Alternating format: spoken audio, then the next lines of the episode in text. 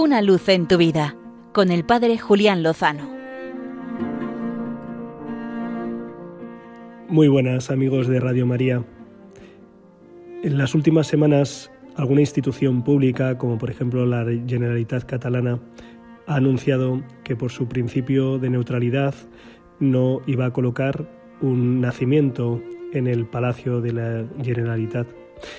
A la vez, justo el Parlamento Europeo ha colocado por primera vez, y gracias a la mediación y el impulso de una europarlamentaria murciana, el primer pesebre, el primer Belén, también murciano, que se coloca precisamente en la sede de Bruselas de la Unión Europea.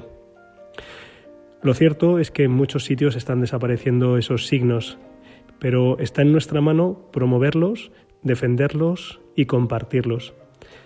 Recientemente llegaba a un portal, no precisamente el de Belén, sino a un bloque de pisos en Madrid, y me encontraba con la grata sorpresa de que había sido decorado navideñamente.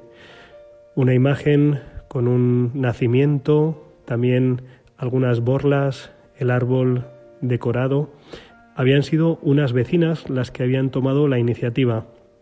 Ellas mismas se habían encargado de adquirir los sencillos pero significativos adornos, simples pero elegantes, que dan mucha alegría al entrar precisamente en el portal. Y pensaba para mí que tenemos por delante una tarea preciosa, que es la de compartir la alegría para la que nos estamos preparando todos estos días y hacerlo con mucha libertad y con mucho respeto. Yo creo que a nadie le debería molestar que en nuestros portales, en nuestros balcones, en lugares comunes, puedan ver un gesto, un signo de la belleza que alienta nuestras vidas, que es que Dios se ha hecho hombre, se ha hecho hombre en un niño, lo ha hecho en un lugar pobre para llegar a todos. Así que animo, invito a todos los amigos de Radio María a que ejerzan esa libertad de los hijos de Dios, no para atropellar a nadie, sino para proponer nuestras convicciones.